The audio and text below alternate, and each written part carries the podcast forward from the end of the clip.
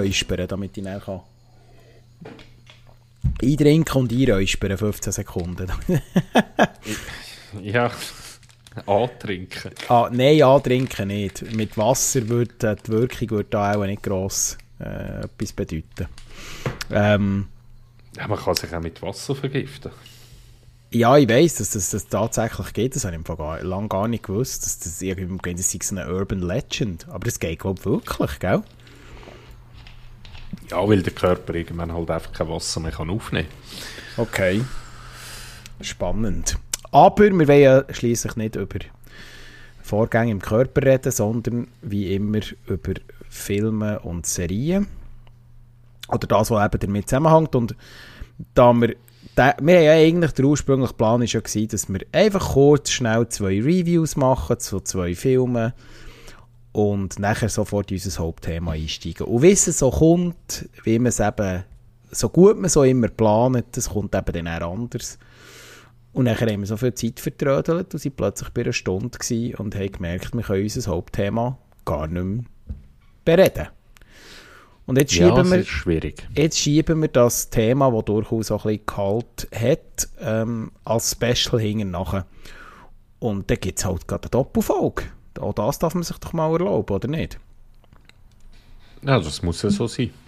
Nein, aber ich, ich denke, äh, unsere erste Intention war eigentlich, gewesen, dass wir es zusammenschneiden, aber es wird alles sehr lang werden, eventuell. Und dann machen wir es doch genau. Machen wir es zwei Stufen. Genau, und damit können wir euch schon wieder kurz nach der letzten Folge noch Special hinten nachher, hinten nachher präsentieren. Und äh, ja, über was wollen wir denn reden in diesem Special? Klär uns doch mal auf. Ja, wir bleiben mal ein bisschen bei Hollywood. Ähm, und zwar geht es darum, dass sehr viele Drehbücher, also das Gefühl, das subjektive Gefühl sagt, sie werden immer schlechter. Und ja, wir probieren jetzt einmal ein bisschen aufzubröseln, an was das liegen könnte, dass wir das Gefühl haben, dass Drehbücher von Filmen schlechter werden. Und das ist eigentlich so der Haupt, Hauptgrund, warum wir jetzt da reden werden.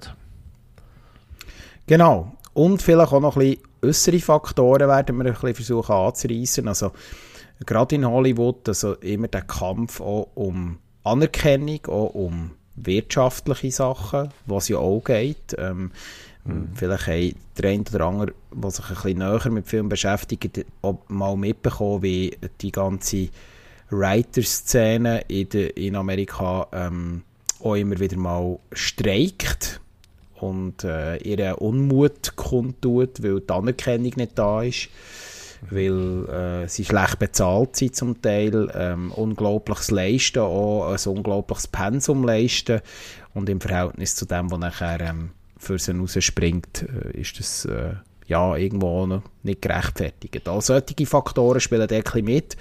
Ob die wirklich einen Einfluss haben, ich weiß nicht, ob wir da zu einer Analyse, äh, Endanalyse kommen, aber sie schwingen mit und darum sind sie Teil vom Thema. Und ich glaube, das Beste ist, dass wir ein bisschen mit der Theorie einsteigen. Warum sind drei Bücher für Filme wichtig? Jeder Film braucht ein Dreibuch, selbstverständlich, aber wie ist so ein Dreibuch eigentlich aufgebaut? Grundsätzlich, was gibt es da so für Literatur darüber äh, oder für Theorien? Wo wir ein bisschen grob anreißen können. Da werden wir nicht auf jedes Detail aus der Filmgeschichte können eingehen können. Das würde einfach viel zu umfangreich werden. Aber, äh, dass man ein bisschen Kontext hat. Was, wie ist das so?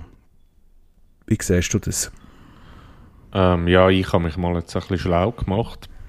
Und das sind vor allem gerade zwei äh, Herren, die das ganze Drehbuch schreiben im Prinzip geprägt haben. Zum einen wäre das der Seth Field gewesen und zum anderen der Blake Snyder. Ähm, ich fange jetzt einfach mal an mit dem Sid Field. Und zwar, er hat im Prinzip ähm, die Drei-Akt-Struktur kreiert. Und das bedeutet so viel wie im ersten Drittel geht es im Film immer darum, was machen die Protagonistinnen oder Antagonist rein, kommt halt auf das Genre drauf an, wo man sich äh, drin bewegt. Also was sind denn ihre Hintergrundgeschichten, die Eingangsinfos. Und das geht in der Regel ziemlich genau 30 Minuten. Es kann natürlich plus minus 5 Minuten sein, aber wenn man sich mal darauf achtet, dann wird man das wirklich immer wieder beobachten. Und dann nach diesen 30 Minuten kommt der sogenannte Plot, äh, Plotpoint. Und das ist sozusagen die überraschende Wende vom Ganzen. Ähm, ich habe mir da jetzt ein Beispiel rausgesucht, damit man es ein bisschen verbildlichen kann. Was ja noch schwierig ist, wenn man halt nicht auf YouTube mit dem Gesicht und Bildern kann arbeiten kann. Ähm, aber ich habe mir jetzt den Film rausgesucht, äh, Alien. Äh, das Original aus dem 78. Nein. Jetzt ich glaube es. Ist 78, gell? Ich glaube es, ja. Ähm, das ist nicht falsch. Ja, das habe ich mir jetzt Alien gar nicht aufgeschrieben. 78, Das ist mir so aus dem Kopf raus. Mhm. Oder 79 könnte das sein. Ähm, auf jeden Fall ist das schon ein älterer Film und die meisten werden ihn gesehen haben. Darum, ich sage es jetzt einfach, es wird jetzt natürlich zu Spoiler kommen, was wir wahrscheinlich über die ganze Folge hinweg werden haben, Spoilers. Danke für den Hinweis. Ähm, genau. Und zwar ist jetzt der, Pl äh, der Plotpoint, Ich zum kann dir wieder vielleicht noch hinten nachschieben. Entschuldigung für die Unterbrechung. Äh, 79. ist ist- 79. Das Eis rausgekommen, jawohl. Ja. Ja, ich habe mir noch gedacht, ich, ja, ja, so vom Alter her stimmt ähm, Eben, ähm, die überraschende Wende nach den 30 Minuten ein, Erklärung, warum sind die jetzt mit dem Schiff unterwegs, äh, was genau treibt sie an, warum, was suchen sie? Und eigentlich ihre, ähm, ihre Aufgabe ist es, ähm, ein anderes Schiff zu finden, wo ein Notsignal absendet. Jetzt die, die Wende kommt, dass sie ein außerirdisches Schiff ähm, antreffen, also nicht antreffen, sondern es ist ein abgestürztes Schiff und sie untersuchen das und finden dort äh, versteinertes altes Leben. Also das ist schon seit Urzeiten dort. Genau. Jetzt ist ihr neues Ziel natürlich, was, äh, was hat es mit dem Schiff auf sich? Und das ist das neue Ziel. Und genau dort, das ist der, der, der sogenannte Plotpoint, dass sich das Ziel ändert. Und sobald das passiert ist, kommt die, die, die dritte, der dritte Akt und das ist Confrontation Period, also die zweite Hälfte sozusagen, ähm, wo Pro Protagonistinnen äh, versuchen, das Ziel zu erreichen, das neue auferlegte Ziel. Und im Alien wäre es jetzt natürlich, dass es gegen den Alien kämpfen. Ähm, Und dann kommt das Final, das wäre natürlich jetzt Nummer 4, ist aber eigentlich ein Teil von Confrontation Period, also somit immer noch im drei, drei Akt drin enthalten. Und ist dann, der tut eigentlich der letzte Viertel vom Film, ist es nur noch die reine Konfrontation zwischen Protagonistinnen und Antagonistinnen.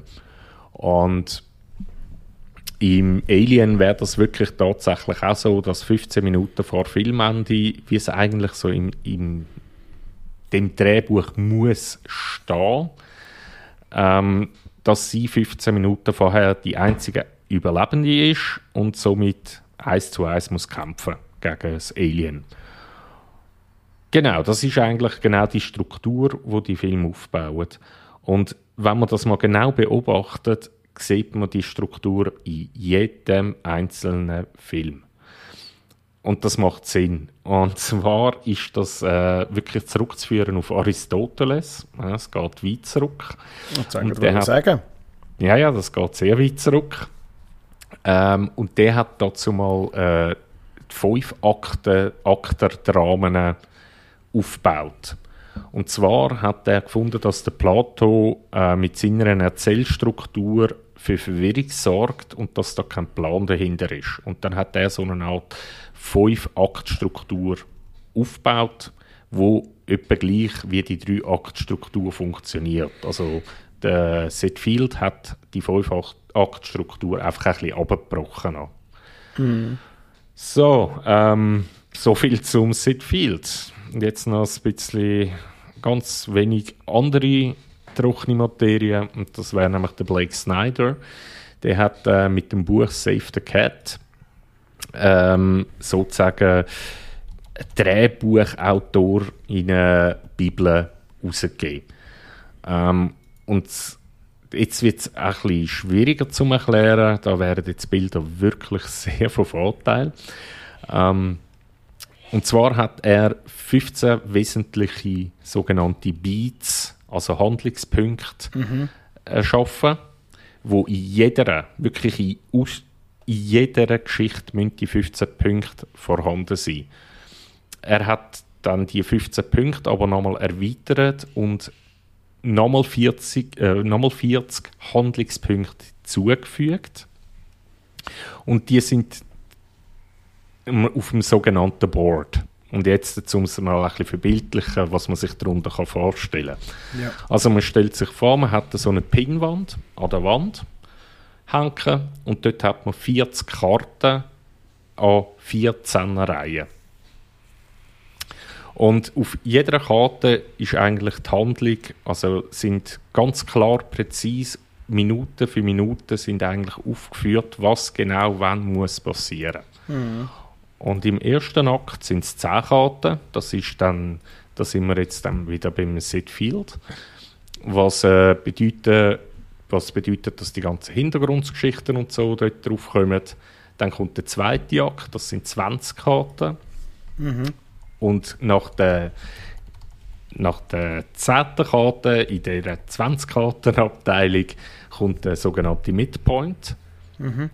Und der ist in der Regel immer eigentlich der Spiegel zum Final. Und jetzt komme ich wieder zurück auf Alien.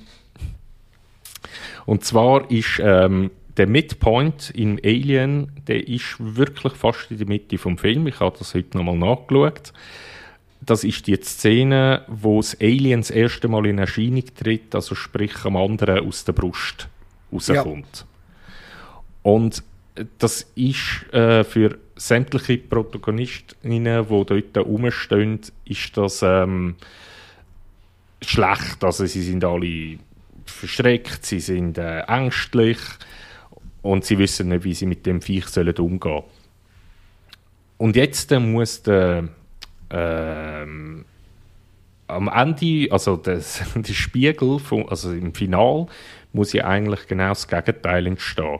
Dass die, also das Replay, wo das Alien zuerst, wo der ganze Film über eigentlich vom Alien wegrennt, muss sich am Schluss gegen das Alien stellen und das töten. Und dann kommt der dritte Akt und das sind dann die letzten zehn Karten und dort wird dann eigentlich das Final abgehandelt, respektive ja, so wie das Outro noch ein bisschen mit dem Final. Und das ist eigentlich grundsätzlich alles. Tönt wahrscheinlich jetzt nicht unbedingt verständlich, eben weil man halt nicht mit Bildern ähm, arbeiten. Aber so ist wirklich jeder Hollywood-Film aufgebaut. Ja, ich glaube, für die, die das näher interessiert, die können sich ja tatsächlich in dem Fall ähm, äh, das Buch besorgen, beispielsweise, oder? Genau. Und sich äh, dort noch ein genauer einlesen. Oder halt ähm, über ähm, Internetbeiträge und so die theoretischen Grundlagen nachlesen. Wir wollen ja jetzt auch nicht zu viel auf Theoriegrundlagen versteifen, aber es ist ja wichtig für den Kontext, ähm, genau. dass, dass sich grundsätzlich am Grundgerüst, äh, wie, eine, wie eine Geschichte in einem Film aufgebaut ist, nicht so viel geändert hat. Aber wir haben doch beide, und wir haben das auch in den Vorgesprächen, äh, in zwei Vorgesprächen ein bisschen gemerkt, einfach die subjektive Wahrnehmung. Und hier muss man vielleicht auch ein bisschen Kontext bieten. Also, wir reden immer von Mainstream-Kino, von grösseren, mittelgrossen bis grossen Produktionen wir reden nicht von Nischenfilmen und wir reden nicht von äh, ähm, irgendwie Arthouse-Filmen oder irgendwelchen ähm, äh, ja, Festival Blieblingen, ähm, wo äh, für ein spezielles Publikum gemacht sind. Wir, wir reden von, vor allem im grossen Teil von den grossen Genres, mit grossen Produktionen, die mit Millionen Dollar Budget hinten dran ähm, produziert werden, wo, mehr, wo ich das Gefühl habe, weil jetzt gehen wir mal ein bisschen zurück, jetzt wenn wir mal den Blockbuster als solches nehmen, um jetzt so ein bisschen Kontext zu bieten, ähm, der Blockbuster als Unterhaltungsfilm, der erste Blockbuster, das haben wir ja auch schon erwähnt, gilt also als erster Blockbuster gilt ja ähm, äh, Der Weiße Hai. Steven Spielberg ist ja eigentlich der, der das Genre erfunden hat und ähm, bis heute eigentlich ist der Blockbuster beziehungsweise die, sogenannte ähm, die Grossproduktionen ein fester Bestandteil von, unseren, von unserer Kinowelt, von unserer Filmwelt und ähm, haltet natürlich auch mit gewissen Standards ein in der ganzen Serienlandschaft. Aber das ist nochmal ein anderer Teil. Was ich einfach das Gefühl habe, wir haben ja die subjekt ihre subjektive Wahrnehmung und offenbar siehst du das auch ein so, aber du kannst nicht deinen Eindruck selbstverständlich auch noch schildern, dass bei vielen Produktionen, egal wie viel Geld das dahinter ist und vor allem auch bei diesen Produktionen, wo viel Geld dahinter ist, ähm, irgendwo durch Geschichten und Stories sehr, sehr hinken. Wir haben in sehr vielen grossen Produktionen, wir bleiben hier mal jetzt im Filmbereich, nicht im Serienbereich, ähm, haben offensichtliche Plotholes, wir haben ähm, schlechte Storylines, wir haben ein schlechtes Pacing, wir haben oftmals ähm, absolut hanebüchende, zusammengeschusterte Abläufe innerhalb vom Film und nochmal, ich sage das ja immer sehr oft bei uns im Podcast, ähm, ein Film muss nicht realistisch sein, es hat nichts mit Realismus zu tun, er muss aber im, in, seinem, in seiner Welt, wo er spielt, muss er in meinen Augen funktionieren und da, das ist genre unabhängig. Und dann kann ich auch mit gewissen sag ich mal, ähm, ja, da kann ich auch ein bisschen mit, mit Plot-Armor und so, kann ich darüber hinweg schauen, wenn ein Protagonist halt noch ein bisschen überleben muss, zum Beispiel, oder ähm, über andere so Elemente, die bekannt sind, kann man darüber hinweg schauen. Aber wenn sie sich stimmig ist und die Story zudreht, finde ich das völlig legitim. Was ich aber das Gefühl habe, ist, und das ist mein grösster Kritikpunkt, dass man offenbar, obwohl da oft viele Autoren dahinter sind, mehrere. Zum Teil werden die Autoren ausgewechselt. Müssen wir vielleicht darüber diskutieren, ob das ein Problem ist. Ist fehlendes Vertrauen. Die Filme werden verschnitten. Die Filme werden oft heute nachbearbeitet. Es gibt immer wie mehr Nachdrehs, auch bei Grossproduktionen. Filme werden auf das Publikum auch im Nachhinein noch ein besser zugeschnitten. Der Algorithmus haltet ein bisschen Einzug. Ähm, da müssten wir vielleicht auch mal darüber diskutieren, hat da vielleicht auch Streaming äh, einen Einfluss, wie Filme konsumiert werden. Und das wäre dann auch eigentlich der Übergang zur Serie. Eine Serie, die eigentlich die Möglichkeit hat, eine Geschichte nicht über eineinhalb bis zweieinhalb Stunden zu erzählen, sondern eigentlich über eine ganze Staffel, somit über viel, viel mehr Stunden. Also Protagonisten und Storylines und, und alle solche Sachen eigentlich kann viel Zeit lassen und trotzdem sehr viel kommerzielle, aktuelle Serien in meinen Augen genau an dem eben scheitern und die Zeit gar nicht wirklich nutzen, sondern uns zum Teil also haarsträubende Geschichten auftischen.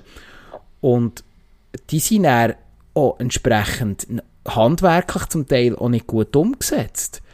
Und das trotz zum Teil sehr grossen Budgets. Und da, da frage ich mich einfach, warum ist, das, ist die Entwicklung da? Und was, ich, was zum Schluss noch zu sagen gilt, und dann habe ich meinen Monolog nachher auch abgeschlossen, warum sind es oftmals doch die Serien und die Filme, die am Boxoffice auf der ganzen Welt nicht nur in Amerika, wo wir uns ja vor allem auf Hollywood konzentrieren, ähm, trotzdem wahnsinnig gut funktionieren.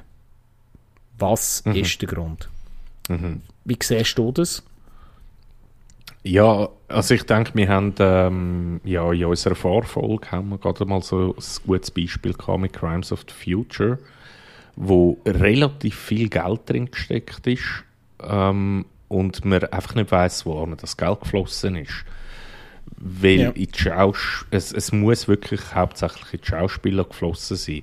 Und ob das dann zugänglich oder zuträglich ist für ein Drehbuch, ähm, das hat man gesehen, das funktioniert dann halt einfach irgendwann nicht mehr. Und die enormen Budgets, die da für Schauspieler ausgegeben werden mittlerweile, das ist jenseits. Also es ist ein bisschen vergleichbar wie mit der FIFA und äh, Fußball, wo horrende Summen ja. für eine einzelne Person ausgegeben werden und nachher eigentlich trotzdem leiden. Also, ja, wenn ich schnell darf, ein Beispiel einwerfen, oder? Hm. Red Notice, Netflix äh, mhm. ist anhin bis jetzt, glaube ähm, äh, kommt jetzt sogar der neue Action-Blockbuster auf Netflix, eine Exklusivproduktion, die noch teurer war, aber bis anhin die teuerste Netflix-Produktion mit über 230 Millionen US-Dollar. Und der Film ist eine Katastrophe. Der ist mhm. wirklich eine Katastrophe. Also, wir müssen die Leute ernsthaft erzählen, was sie dort inhaltlich, inszenatorisch, schauspielerisch ähm, mitnehmen, oder? Das ist mhm. offensichtlich, haben die Produzenten und der, der Regisseur nicht gewusst, was sie mit diesen Stars sollen anfangen und was sie mit dieser Geschichte sollen anfangen. Die Autoren haben komplett versagt und die haben einfach gewusst, wir haben die drei grössten jetzt am Boxoffice zumindest äh, eine den drei grössten Weltstars überhaupt am Set. Wir haben Dwayne The Rock Johnson, der im kommerziellen Mainstream-Kino äh, äh tiptop funktioniert. Der kann, excuse wenn ich es so sagen, zweimal auf die Leinwand furzen und ähm, äh, drei Rennen ins Kino. Mhm. Ähm, warum, wäre eine andere Frage, die wir heute nicht müssen verteufeln müssen. Ähm, äh, aber item. Und dann haben wir den, ähm, äh, der, äh, Ryan Reynolds. Mhm. Und wo sowieso eigentlich immer nur noch Typecasting, fürs Typecasting gut ist, was sich eigentlich immer nur noch selber spielt, seit er in dieser Deadpool-Rolle aufgegangen ist. Und wir haben eine im Moment von den wahrscheinlich ähm, bekanntesten und grössten Schauspielerinnen im kommerziellen Kino Gal Gadot. Und mit dem, ich hoffe, ich habe ihren Namen nicht richtig ausgesprochen, sonst korrigiert mich bitte, ähm, und sie wissen nichts anzufangen. Nichts. Nichts. Ja. Mal ein bisschen Mut zu beweisen. Und, äh, und was ich nicht verstehe, es ist doch genau der Streaming-Dienst, der eben könnte nicht die wo eben könnte ein bisschen Risiko eingehen und etwas anderes bieten. Aber man ist unter Druck, man merkt es, man ist in einem sehr umkämpften Markt, auch da, mhm. außerhalb vom Kino, und muss wirklich, also sie wissen einfach nichts damit zu machen. Und die Beispiele gibt es so oft, auch im Kino. Also wir haben die Beispiele auch, oder? Wir haben sie bei den Marvel-Produktionen, wir haben sie bei den grossen Blockbuster-Produktionen, wir haben im Vorgespräch über Uncharted geredet. Äh, Game-Verfilmungen wäre übrigens auch nochmal ein gesondertes Thema, aber unabhängig davon, dass es eine katastrophale Game-Verfilmung ist, ist der Film auch kein guter Abenteuerfilm. Er ist einfach schlecht. Und äh, Tom Holland hin oder her, äh, äh, äh, wir haben, wir haben ähm, ja, der, der, Mar der Mark Wahlberg hin oder her, sorry, es ist einfach kein guter Film. Und es ist keine gute Story und das ist ja der Kern, unser Kernthema. Ein Abenteuerfilm ja, lebt auch vor Geschichte, nicht nur vor Inszenierung.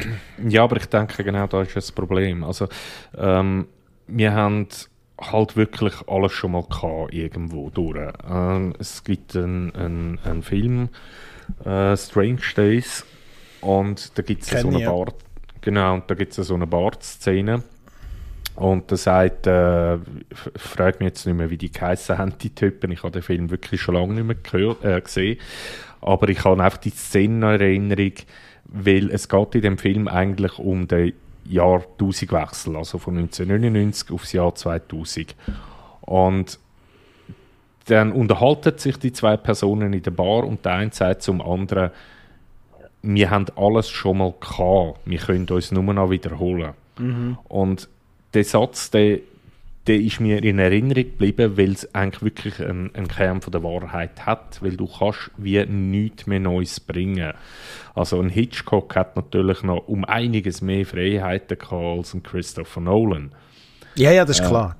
Wobei genau. man auch muss sagen, der Christopher Nolan hat, glaube immer noch guten Rückhalt in Hollywood. Also sie lassen ihm, glaube viel durchgehen, habe ich immer noch den Eindruck. Ja, schon, aber ich finde auch, seine, seine das ist jetzt wirklich meine subjektive Meinung und äh, da werde ich wahrscheinlich Kontroversen auslösen. Aber ich finde, seine Filme werden immer schlechter. Ähm, irgendwie habe ich das Gefühl, er hat sein Pulver verschossen. Und ähm, also es, es zieht mich einfach nicht mehr so. Und ich habe mir heute noch die Mühe gemacht, einmal auf meinem Letterbox nachzuschauen, die bestbewertesten Filme, die ich habe. Also mhm. die, die wirklich 5 Sterne bis 4,5 bis 5 Sterne haben. Und da ist wirklich 90% von diesen Filmen, die haben das Low Budget. Mhm. Also die haben wirklich kein grosses Budget gehabt. Mhm. Und, und ich finde, ich denke, je weniger das Geld um ist, desto kreativer wird man dann eben auch. Und all die, die Superstars, wo man mittlerweile halt reinpflanzt, die Hollywood-Filme, die dienen eigentlich nur noch als Werbung. Also wenn man irgendwie... Den, was man eben nicht darf vergessen, ich habe das Beispiel auch im, im, in der Vorfolge gebracht, viele von diesen ganz grossen Superstars, die Millionen schwer sind, haben zum Teil ihre eigenen Produktionsfirmen und reden schon bei der Grundproduktion vom Film mit. Ja. Oder? Ja. Und haben ihre Finger quer drinnen. Ähm, ja. Das ist nicht nur beim Adam Sandler so. Wir haben ja schon über den Tom Cruise geredet. Beim Tom Cruise ist das genau so. Es gibt auch noch andere Beispiele, oder? Und mit ihren eigenen, die auch als Produzenten auftreten. Du hast im, äh, in der Vorfolge zum Beispiel, der, haben wir es kurz, kurz von Brad Pitt gehabt, der in diversen Produktionen die Finger drin hat. Und, und, und. Da gibt es unzählige Beispiele. Das heisst, ja Schauspieler ja. reden zum Teil schon sehr früh in einer Produktion mit und dann reden sie natürlich auch bei der Entwicklung des Dreibuch mit. Und ob das eben immer eine gute Wahl ist, da zweifle ich eben ein bisschen dran. Ich glaube, dass man die kreative Freiheit einfach wirklich den Dreibuchautoren überlassen sollte. Und in Fällen von Filmen, wo es äh, eine Buchvorlage gibt, und das sind nicht wenige, ähm, ist es ja oft auch so, dass eben die Produzenten und quer, also quer von außen quer liegende ähm, äh, an, dem, an dieser Story noch ein bisschen schrauben und noch ein bisschen tunen und noch ein bisschen Anpassungen machen, dass es ein bisschen konformer am Markt funktioniert. Das ist ja immer ein wirtschaftliches Interesse da, oder? Aber interessant ist trotzdem, und ich tue jetzt ein bisschen eine provokative Behauptung. Du bist ja, du hast ja jetzt so ein bisschen provokativ gesagt, du stellst jetzt zum Beispiel bei einem, ähm, finde ich jetzt nicht, aber äh, bei einem Christopher Nolan hast du das Gefühl, die Filme werden schlechter, Geschichten werden schlechter, etc. Und ich stelle jetzt mal die provokative äh, Feststellung auf, ja, sind wir denn als Zuschauer einfach so trimmt, dass wir einfach die schlechten Geschichten akzeptieren und trotzdem ins Kino rennen. Weil uns andere Sachen viel wichtiger sind. Weil wir einfach der, die geil inszenierte Superheldenfilme wollen sehen weil wir wollen sehen, wie es explodiert, wie, wie, wie die Kamera durch durch eine gut inszenierte Action-Szene durchlenkt. Ähm, wir sind nicht im Anspruch so, wenn es um Dialog geht, da kann man äh, äh, ein, völlig für sich isoliertes Thema, wo, man, wo auch in die Geschichte spielt, für immer wie mehr Filme und immer wie mehr Serien haben viel mehr Exposition, wie noch vor, viel, wie, wie noch vor ein paar Jahren. Also es wird auch immer wie mehr erklärt, passiv. Ja. Warum? Ja. Ich, wir, wir sind doch alles intelligente Leute. Ähm, man äh, tut den Zuschauer wie für blöd verkaufen. Und darum meine provokative Aussage, sind wir an einem Punkt als Zuschauer, Zuschauerinnen und Zuschauer, äh, dass wir wie einfach uns berieseln sind wir, sind wir immer noch, sind wir nur noch Konsumenten. Sind wir nicht mehr die kritischen Serien und Filme schauen. Wollen ja. wir das gar nicht mehr sein?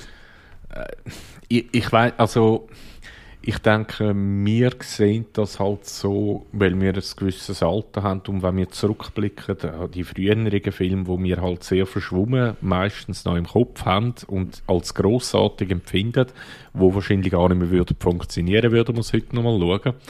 Ähm, ich, ich denke, dass das Problem hat Hollywood schon seit, 50, also seit den 50er Jahren. Oder sagen wir mal 60er Jahren ähm, dass sehr viel, also wenn man allein schon nur mal die guten Filme auf IMDb geht, abrufen nach Jahrzehnten, mhm. dann wirst du sehen, also da, da hast du vielleicht äh, pro Jahrzehnt 20 gute Filme. Mhm. Und die meisten von denen hast du noch nie etwas gehört, weil die komplett untergegangen sind und weil die, äh, die Film kein Mensch mehr interessiert hat, zehn Jahre später. Ja, ja, klar, ja. Also ich denke, das Problem hat es schon immer gegeben und ich meine, Kino ist ja eigentlich auch ein Medium zum also, abschalten. Ich bin mir natürlich völlig bewusst, dass äh, zum Beispiel grosse Kultfilme, wie zum Beispiel Blade Runner, der Original, mhm. Mhm. ist ja am Boxoffice komplett gefailt. Der ist ja, ja. Der ist ja ein absoluter Misserfolg und gilt heute eigentlich als Meilenstein von der, äh, von, äh, als einer der Meilensteine von der, von der modernen Kinogeschichte. Und, und ich sage nicht, dass ein Film zwingend muss erfolgreich sein und dass erfolgreiche Filme immer auch gleichzeitig inhaltlich komplett eine gute Qualität müssen haben. Das, das sehe ich.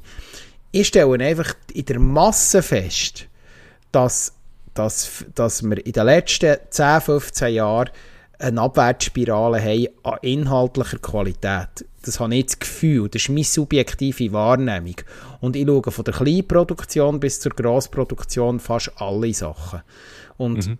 Äh, vielleicht nicht jeder kleine Arthouse-Film und nicht jeder kleine ähm, äh, künstlerisch wertvoll Film, der noch irgendein äh, innovativer Kurzfilmregisseur aus Nordfrankreich produziert hat, äh, das vielleicht nicht, aber ich, durchaus auch mal äh, darf so mal eine kleine Produktion sein, eine einfache Produktion. Also so ist es nicht. Und ich stelle einfach fest, dass, dass man den Mut irgendwie nicht mehr hat, die Zuschauerin und Zuschauerin und Zuschauer herauszufordern, auch bei grösseren Produktionen. Und das hat, habe ich das Gefühl, in den 70er, 80er, vielleicht auch noch ein bisschen in den 60er, ist man dort noch ein bisschen mutiger gewesen habe ich das Gefühl, jetzt aus Sicht von Hollywood. Ja, also, äh, es, es, also ich, habe auch noch, ich hätte noch drei Beispiele von mhm. wirklich Low-Budget-Filmen, die am Box-Office eigentlich gescheitert sind, wo man mhm. heute überhaupt nicht versteht. Und einer von denen ist Pulp Fiction. Der, ja. ist, äh, der hat das Budget gehabt, ich meine, das muss man sich mal geben, allein schon die Star, Star Power, wo der Film hat, der mhm. ganze Film hat 8 Millionen gekostet. Mhm. Lächerliche 8 Millionen. Das ist nichts, oder? Und hat dann in den USA und Kanada äh, irgendwie 9,3 Millionen eingespielt. Weltweit mittlerweile einiges mehr mit dem ganzen Verkauf von Merchandising und äh, DVDs, Blu-rays, was auch immer. Mhm.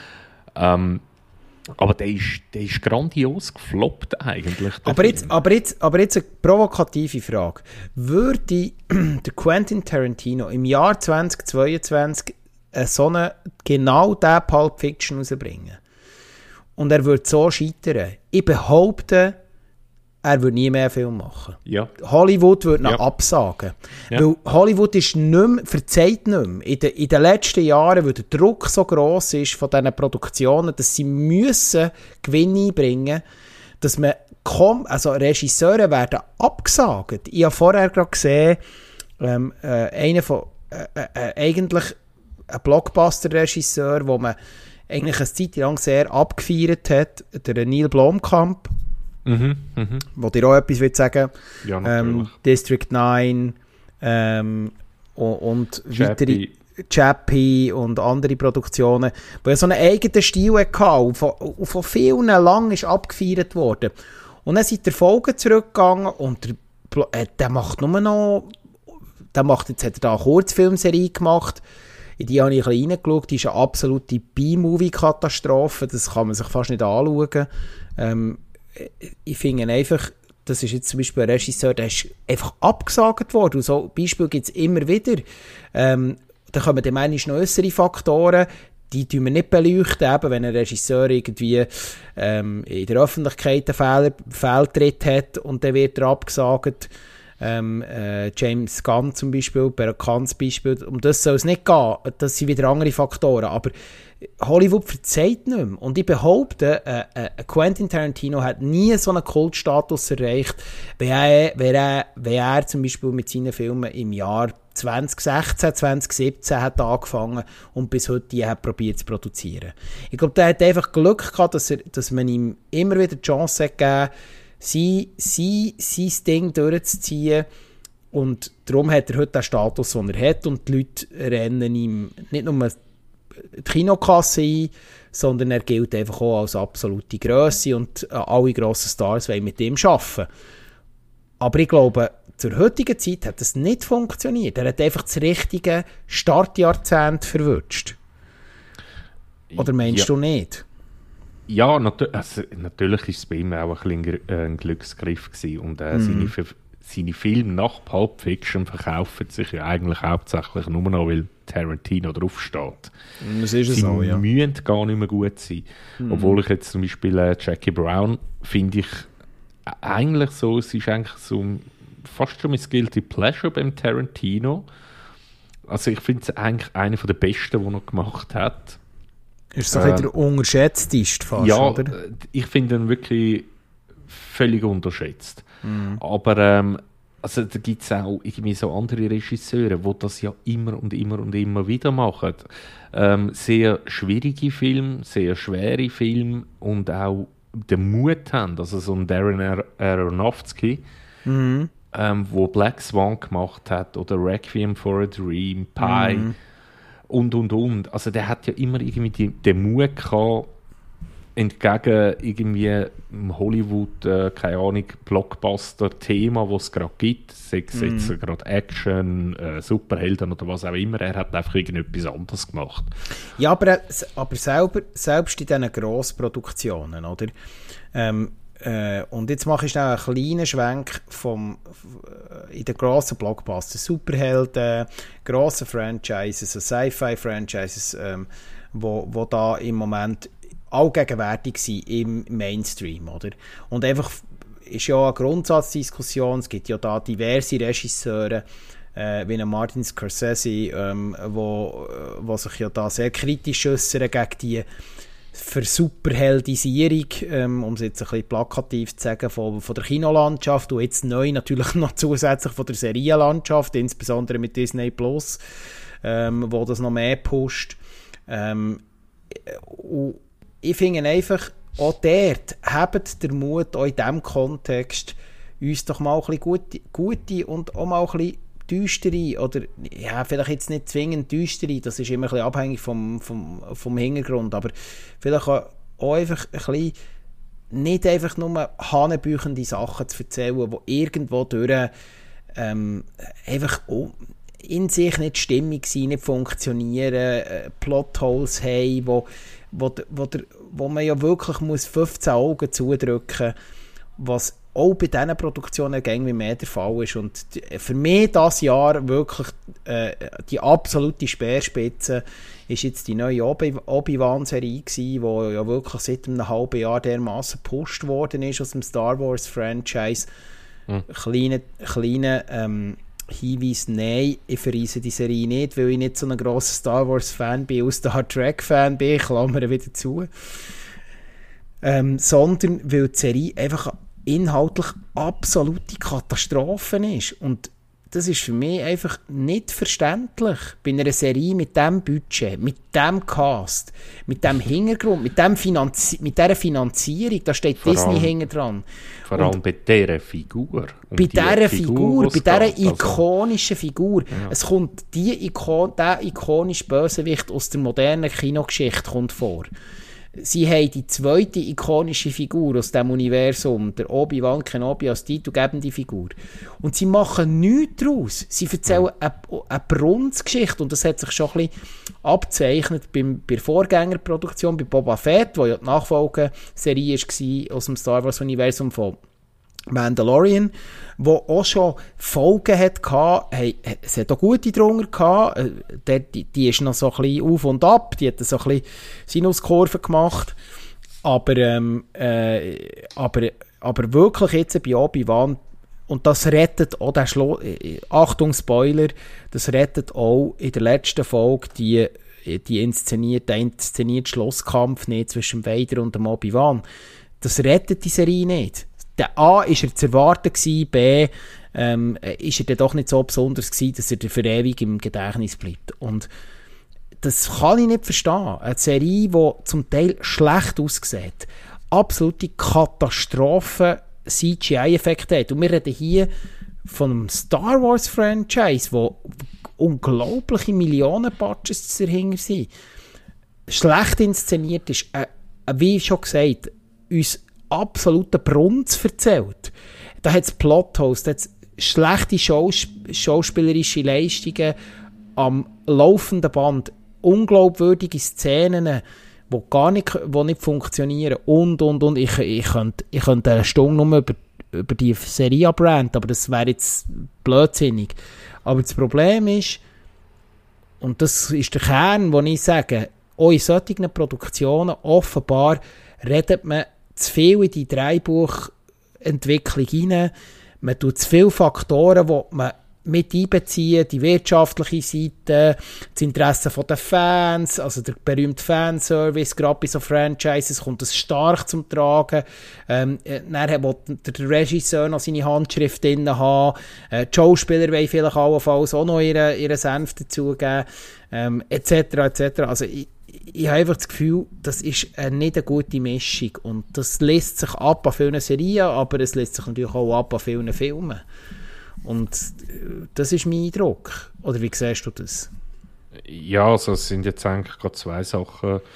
Ähm, das eine ist natürlich, äh, es ist ein bisschen so eine Unseite geworden, jedes Franchise bis zur Verblödung auszuschlachten.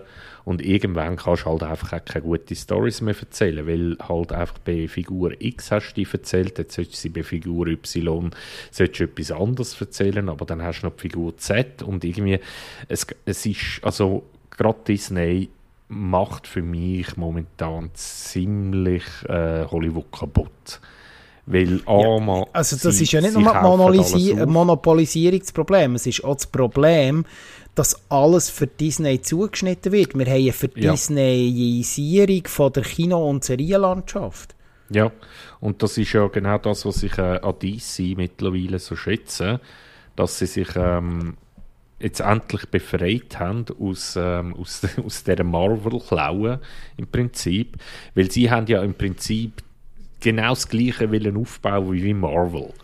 Also die, äh, das, äh, ähm, das, das grosse Universe. Und das genau. ist ja genau. eigentlich grandios gescheitert, wenn man Das ist grandios gescheitert. Und jetzt haben sie sich zurückbesinnt und denkt, ja gut, komm, wir machen jetzt halt einfach ganz eigenständige Filme, ohne irgendein Universum. Jede Figur bewegt sich halt irgendwie so und so. Also man wird mit ziemlicher Sicherheit wirst du nie ähm, vom aktuellen The Batman, The Batman wirst du nie sehen mit dem letzten aus, äh, mit dem letzten Joker. Also die zwei, der Joachim Phoenix und der Pattinson, werden nie aufeinander treffen. Mm. Und das ist einfach, sie, sie werden das Universum auch gar nicht mehr zusammenführen. Und das ist der beste Entscheid, den sie haben, dass, das, mm. dass sie sich dort gelöst haben, weil alles andere ist hinten rausgegangen. Und das andere ist halt, ähm, dass Background-Stories von, von den Protagonistinnen einfach nicht mehr stimmig ist. Also, äh, wenn ich zum Beispiel denke, komme ich gerade wieder auf Batman zurück, ähm, ein Bruce Wayne hat eine nachvollziehbare Story, warum er ist, wie er geworden ist und so weiter und so fort. Oder äh, Memento, ähm, zum äh, wieder beim Nolan zu bleiben. Ja. Ähm, die Story, die ist so verschachtelt und sehr verwirrend, das Ganze. Und trotzdem ergibt alles Sinn und man versteht nachher am Schluss, warum er gemacht hat, was er macht. Und, und was, das fehlt was mir. und was ich vor allem, wenn wir jetzt ein bisschen, ähm, uns ein bisschen immer noch in diesem Franchise und vor allem in diesem Comic-Bereich bewegen, oder? Was ich auch muss sagen bei DC. Ähm, äh, und die, dass sie nicht dauernd äh, der, dem Zuschauer, der Zuschauerin erklären hey, wir sind im Fall hier eine Comic-Verfilmung und wir nehmen uns alle selber nicht ernst. Das ist das, was ich am meisten, also das, die, die, die Meta-Gags, wo mhm. ja bei Marvel am Anfang eigentlich auch der Charme ein bisschen aufgemacht in den mhm. ersten Filmen äh, und spätestens nach äh, Abschluss von der, äh, was ist das gewesen, Phase 3, oder, äh, mit dem Tod von Thanos Ähm, wenn ich es richtig im Kopf habe, ja, alle Marvel-Fans ja, werden mir jetzt wahrscheinlich, ja genau, jetzt sind wir in Phase 4, oder? Ja, und, ähm, schon ins 5 Sogar, eben. Item, äh, so verwirrend ist es langsam, oder? Und, und alles, die bauen alles, alles rundum. Also, es gibt auch gute Aspekte am Marvel, ich finde es, ich finde es nicht nur schlecht, aber dort ist eine wahnsinnige Meta-Ebene und die geht mir so auf den Sack. Die geht mir wirklich auf den Sack, weil ja, ich weiss, dass ich einen Comicfilm schaue. Ich müsste mir es nicht dauernd sagen. Ich bin nicht auf den Kopf gefallen. Es, es funktioniert so. Ich weiss, auf was ich mich einlasse, wenn ich in einen Marvel-Film hineingehe. Und das müssten wir nicht in jedem Film nochmal neu erklären. Und das ist ein grosses Problem, dass man auch dort wieder aus dieser Spirale auf der Seite Marvel nicht herausfinden wird. Aber, aber, das wird sich nicht ändern. Solange die Filme so Box-Office äh, performen, wie sie tun, mhm. und das haben fast alle durchs Band, wird das so bleiben. Dann wird auch Disney nicht, äh, im Background nichts an, dieser ganzen, ähm, an dem ganzen Universe ändern.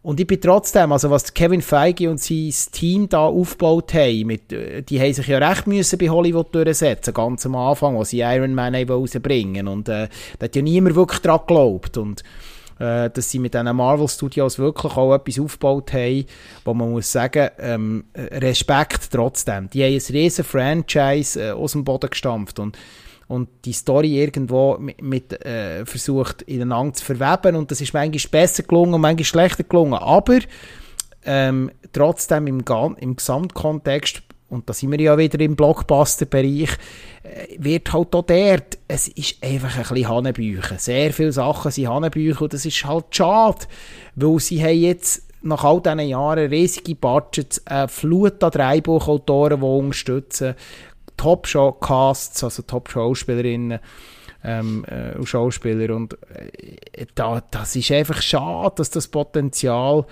ähm, nachher eben auch inhaltlich auch in den nächsten Jahren eher wird abnehmen. Also das ist mein Eindruck. Ja, äh, ja.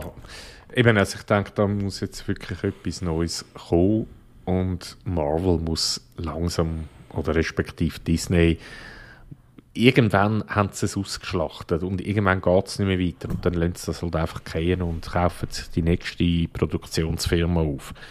Ähm, das, das ist halt eben schon auch ein, bisschen ein Problem. Aber mhm. ähm, wir haben es ja jetzt in der vorhergehenden Folge zum Beispiel noch von Creed, also da ähm, Rocky-Folgefilme, ja. Genau. Und da gibt es Szenen und das ist genau das, was mir auffällt an den heutigen Film. Es gibt jetzt Szenen, und zwar ist das der erste Boxkampf zwischen dem ähm, Apollo Creed. Nein, mhm. natürlich nicht. Das war sein Vater. Mhm. nicht der Apollo Creed. Nee. Ich weiss, wie er zum Vornamen weiß ich jetzt gar nicht mehr. Aber der heißt ja auch Creed zum Nachnamen. Ja. Ja. Auf jeden Fall, äh, der Creed hat seinen ersten Boxkampf. Und der Boxkampf, ich weiß jetzt gar nicht, wie lang der geht. Ich glaube über zwei Runden oder so. Mhm. Und das ist ein One-Shot. Also die Kamera, die ist nie da, da wird nie überblendet. Die Kamera mhm. ist ständig auf der Szene drauf.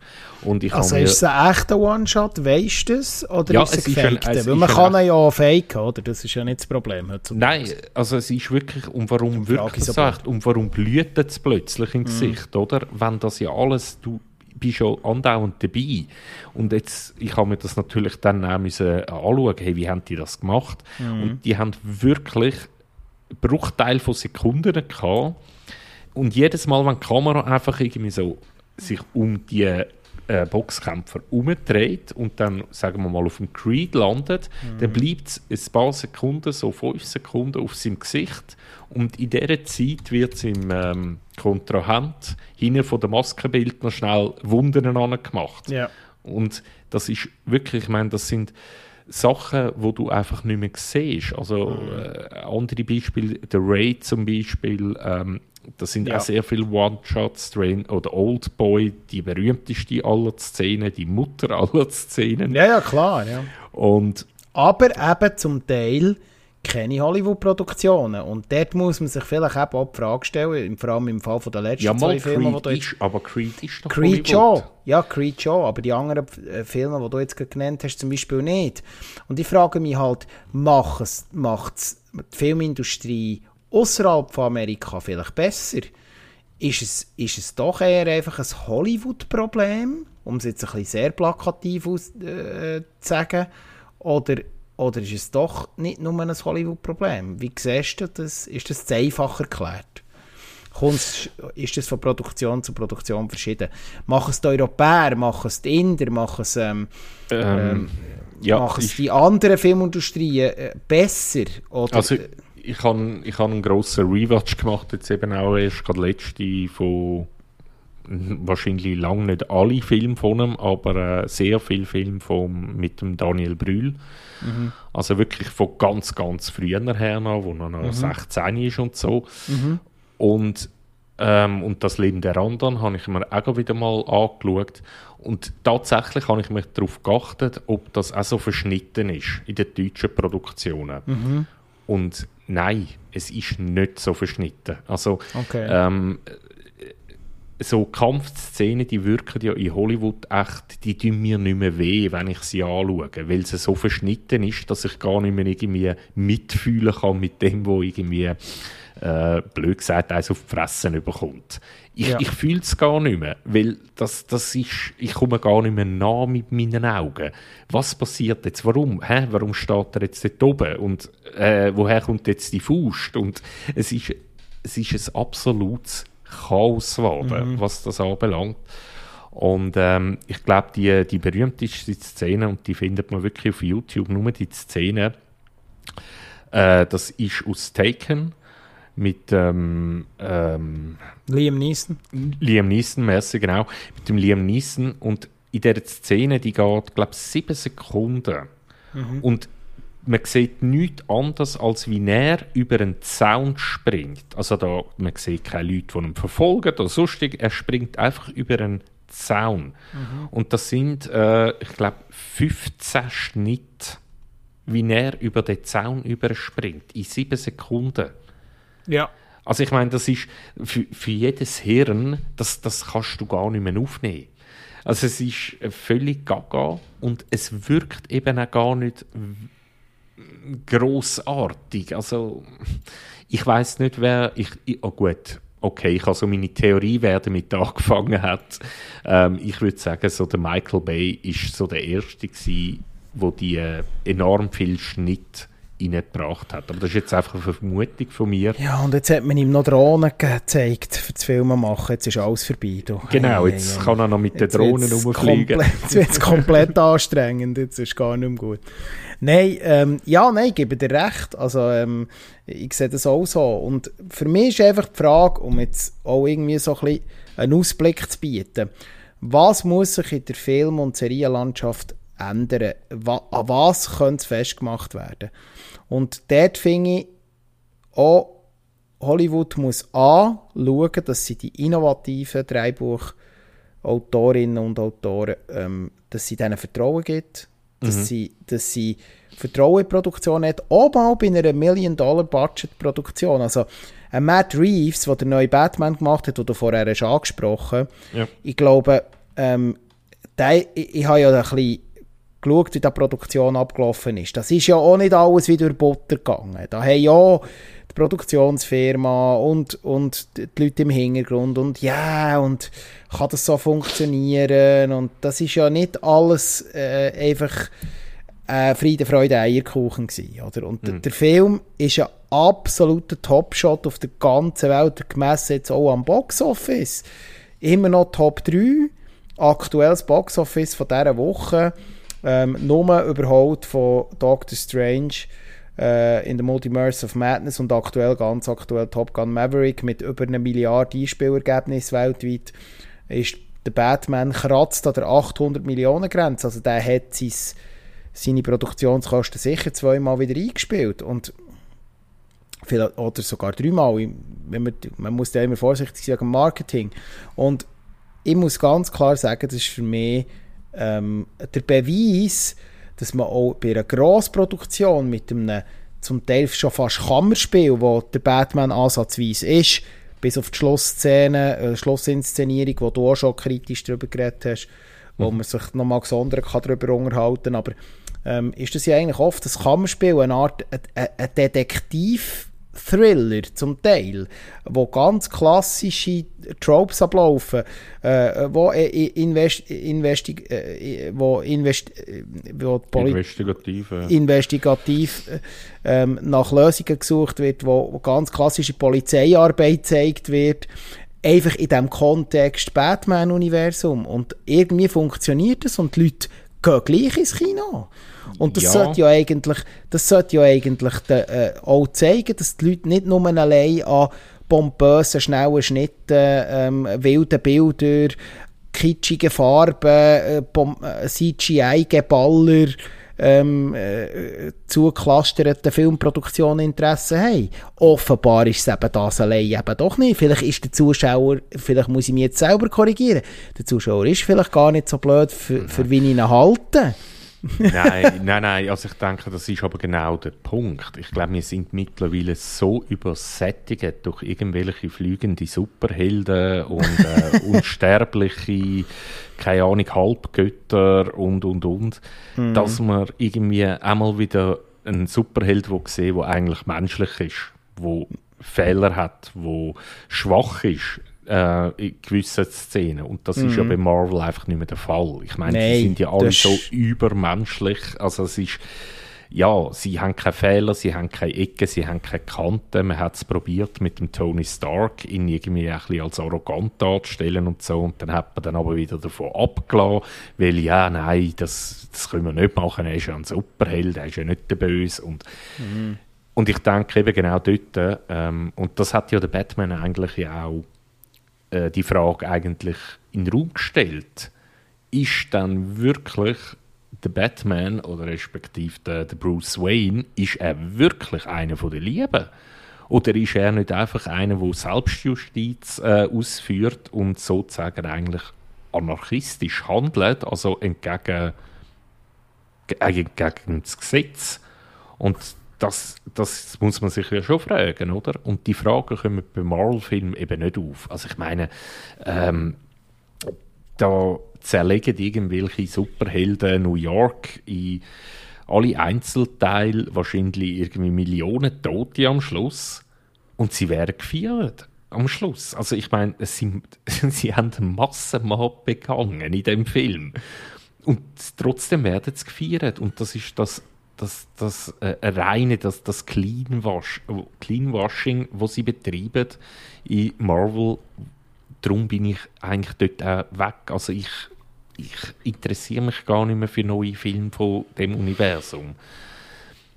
Weil es bietet mir nichts Neues. Also das Nächste, was mir aus dem Marvel-Universum noch ansatzweise reizt, ist der neue Blade wo wir kommen. ja, nein, nein. Aber wenn er natürlich nicht die, äh, nicht die also wenn es keine Rated R-Produktion ist, dann musst du gar kein Blade machen. Ja, Sorry. Doch, aber was, wie willst du das machen? Weil, äh, so wie sie aussieht, kommt der Morbius nachher im Blade-Universum, respektive umgekehrt. Äh, ja, das wäre ja der Plan gewesen, aber jetzt ist ja Morbius so gefloppt, jetzt weiss ich eben gar nicht, was das heisst, oder? Ja, was hat der für ein Rating Morbius? 12? Ich glaube es, ja. Also eben.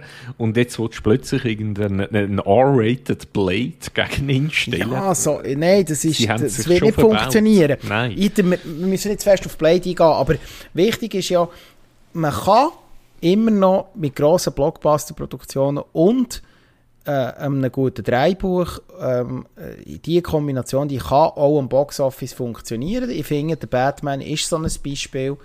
Es gibt ganz viele Beispiele, die eben leider nicht so sind. Mhm. Ähm, und, und man muss einfach den Mut haben, ähm, sich durch alle Böden durch zu verteidigen. Und nochmal, ich finde es wichtig, dass Hollywood weiterhin schaut, dass gute Dreibuchautoren äh, und Autorinnen ähm, wirklich am äh, können in die, in die Produktion eingebaut werden und ihr Gewicht bekommen und, und, und ihre kreative Freiheit ausleben können. Und vor allem, dass man, dass man noch die kreative Freiheit gibt, oder? Und da schiele ich ein bisschen über vom Kino wieder zu den Streaming-Diensten, die genau die Freiheiten eben diesen Leuten könnten geben. Es also zum Teil auch geben. Da gibt es ja auch positive Beispiele. Wir haben vorher vor allem negative angesprochen. Ähm, aber ich hoffe wirklich darauf, dass genau Streamingdienste vielleicht auch mal eben ins Risiko gehen und innovative Geschichten erzählen. Plötzlich mal so eine Überraschungshit landen, wo nachher danach geschrauen wird, dass er ins Kino kommt. Oder? Jetzt ja. im Fall von einem Film. Oder? Und bei den Serien glaube ich auch, da wird, da, dort ist einfach das Hauptproblem für mich ist halt ein bisschen Disney, weil Disney alles auf sein Portfolio anpasst. Und da ja, muss jetzt Netflix und, und, und Amazon muss dagegen haben und alle anderen. Und dann denke ich, wird es vielleicht doch wieder eine positivere Entwicklung geben. Ja, aber, aber ich muss jetzt trotzdem noch schnell auf Blade zurückkommen. Weil, ja, sorry. weil genau das, dort sehe ich ja das Problem vom Marvel-Universum. Mhm. Sie haben sich mittlerweile so verrennt, dass sie nichts mehr können Spezielles rausbringen können, ohne dass sie es nachher integrieren wiederum in ihr Universum. Mhm. Also sie können eben, sie könnten einen Blade gar nicht R-rated machen, weil sie ihn gar nicht mehr könnten integrieren nachher ins Marvel-Universum. Okay. Und, und, das ist ja ein, ein riesiges Problem und früher oder später werden sie auch an dem scheitern. Also irgendwann ist, ist der Drops gelutscht, also mhm. ganz einfach. Und ähm, aber ja, lassen wir uns überraschen. Wird, ja, ich, ich, wir werden uns überraschen. Ich hoffe, dass die Qualität zunimmt äh, wieder, dass, dass eben auch bei Grossproduktionen oder mittleren bis Grossproduktionen wirklich ähm, genau das eben nicht mehr passiert, dass wir wieder bessere Geschichten erzählt bekommen, mit mhm. einer, kombiniert mit einer guten Inszenierung. Also das müssen wir auch ganz klar sagen, vielleicht der umgekehrte Fall, ein Film, der eine super Geschichte hat, aber komplett schwachsinnig und schlecht inszeniert ist, das tut der Geschichte auch nicht äh, gut zutragen. Also so ehrlich muss man sein. Es braucht immer eine Kombination aus beidem. Aber verkauft uns nicht mehr für blöd, ähm, bietet uns mehr Inhalt und dann dürft ihr aber auch weiterhin fliegende Superhelden zeigen, aber seid ein bisschen mutiger bei der Umsetzung. Wäre so die Botschaft. Und auch in anderen Genres Mut beweisen ähm, wir haben jetzt gar nicht über Horror geredet, oder? Dein, dein absolute äh, ähm, Lieblingsgenre, oder? Beim Horrorgenre, um, um vielleicht noch ein bisschen einen Abstecher zu machen, ganz kurz, ähm, hast du ja auch jetzt in, den, in unseren vergangenen Folgen immer wieder mal Horrorfilme stark kritisiert, für das sie eigentlich immer inhaltlich das Gleiche bieten. Und dort sehr wenig Innovation um ist. Ähm, und für der gilt natürlich das Gleiche. Ja. Also das ja, also eben bei Horrorfilmen ist man sich das mittlerweile halt einfach auch gewöhnt. Also Horrorfilm ist auch ein wie so Komödie, 90% äh, ist in der Regel ja, ja. Aber äh, ich muss halt auch sagen, ich bin mittlerweile, also ich, ich habe sehr große Hoffnung momentan in einen John Krasinski, mit, äh, wo A Quiet Place 1 und 2 gemacht hat mhm. und auch noch selber mitgespielt hat und und und. Also ich meine, der hat ja alles gemacht und sehr wenig Budget gehabt und er hat es geschafft, einen Horrorfilm mit richtig gutem Suspense rauszubringen. Mhm. Und ich bin wirklich großer Hoffnung, dass von ihm, ich meine, der hat erst zwei Filme gemacht bis jetzt, und ähm, dass da auch mal etwas anderes kommt von ihm, von mir aus im Action-Bereich oder was weiß ich, ein Biopic oder was auch immer. Mhm.